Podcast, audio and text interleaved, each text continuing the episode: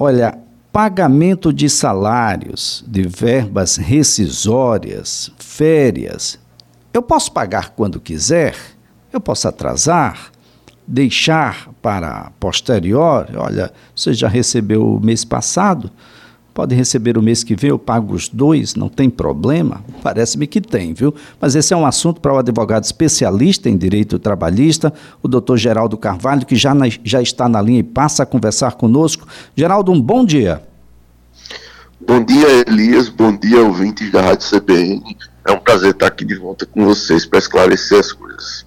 Bem, uh, Geraldo, bom, meus, meus, meus colaboradores receberam em agosto, eu não paguei setembro, mas vou pagar os dois meses aqui em outubro. Está tudo certo? Não tem problema? Veja bem, não tá, não tá. A legislação, ela deixa claro que os salários, eles têm que ser pagos até o quinto dia útil. E a gente tem que ter a consciência que verba salarial é verbo de natureza alimentar. É a verba pelo qual o trabalhador vai pagar suas contas em casa, pagar suas contas de seus filhos, é, fazer a feira, isso está errado. Isso configura, assim, um ilícito contratual. Na eventualidade de ocorrer, é, assim, na eventualidade mesmo de ocorrer, pode uma vez, pode não ser configurado. Agora, quando isso se é, ocorre de maneira reiterada, pode ser considerado falta grave e o suficiente para o trabalhador conseguir rescindir indiretamente esse contrato de trabalho. É o que a gente chama de rescisão indireta, que é quando o trabalhador dá uma justa causa no seu patrão, na sua empresa, na empresa que o contrata. E sai sem precisar pagar a, a empresa aviso prévio e, e é a empresa que tem aquela modalidade de dispensa mais gravosa, vai acabar tendo custos a mais que não teria caso é, priorizasse o salário do trabalhador. Os profissionais da contabilidade reclamam, e parece-me que tem assertividade, tem razão na reclamação, de que ah, normalmente os empreendedores, os administradores dessas instituições ah, que têm colaboradores, está sempre correndo atrás daquilo que não fora feito na época ou daquilo que não fora planejado.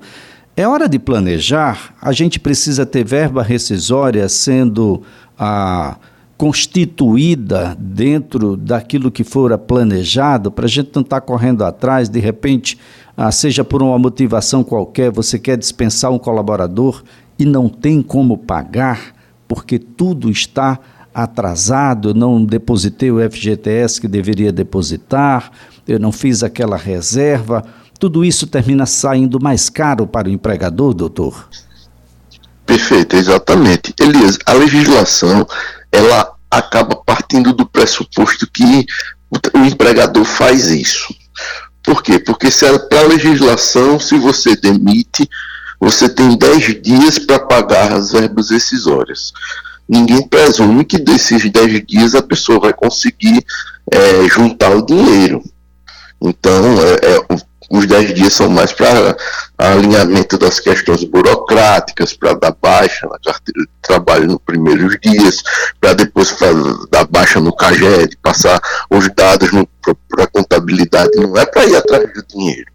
Então se presume que quando a gente vai fazer uma contratação, quando a empresa vai fazer uma contratação, ela coloca no custo dessa contratação todos todas as verbas de natureza salarial e é razoável que coloque inclusive as verbas de natureza indenizatória, que é, por exemplo, a multa do FGTS.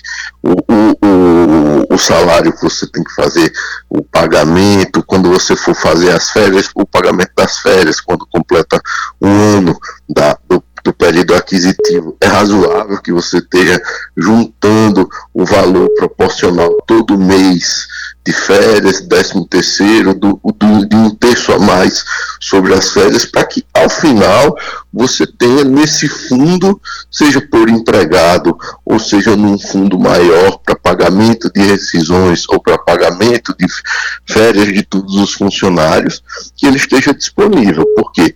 Porque se a situação estiver ruim, é, economicamente, não vai fundamentar, não vai justificar o não pagamento, o atraso, se houver pagamento após o, o, os 10 dias da rescisão contratual, vai ser aplicada a multa do artigo 477, parágrafo 8 da CLT, ou seja, vai ter que incluir na rescisão mais um salário, um salário do trabalhador que seria evitável, e, e o que precisa haver uma consciência por parte do empresariado e também por parte do trabalhador é que não houve nenhuma legislação é, trabalhista revogada, especialmente de 2017 para cá, que foi quando teve a reforma trabalhista.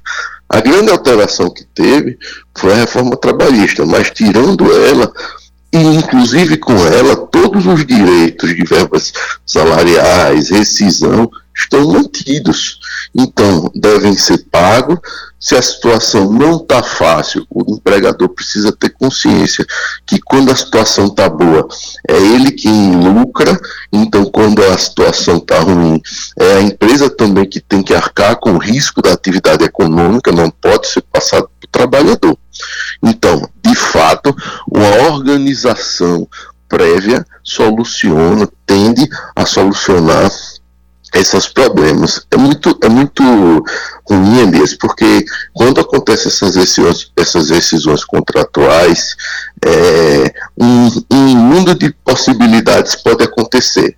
Sendo a melhor delas, o pagamento dentro do prazo de todas as verbas, e a pior delas pode ser quando é uma rescisão que já tem salários em atraso, competências de FGTS não recolhidas pela empresa, pelo empregador, décimos terceiros que não foram pagos quando foram for uma parcela. É muito comum. Então, quando isso ocorre, às vezes não precisa haver nem a demissão por parte do, da empresa.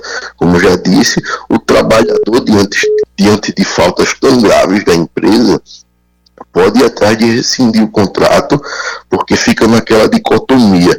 Ah, eu não, se eu se eu pedir para sair, eu sei que ele não está pagando minhas coisas.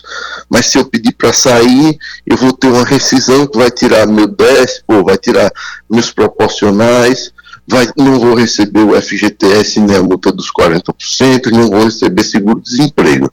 Primeiro fator que tanto o empregado, o empregado quanto o empregador tem que saber é que o trabalhador não precisa ficar preso ao, à empresa por causa disso. Ele tem que ficar preso à empresa se ele quiser continuar trabalhando. Porque se ele fica preso na empresa por causa disso, ele pode não, não ficar entrando com ação para conhecer essa rescisão indireta e garantindo, assegurando que não vai perder nada, como se, como se fosse pedir demissão.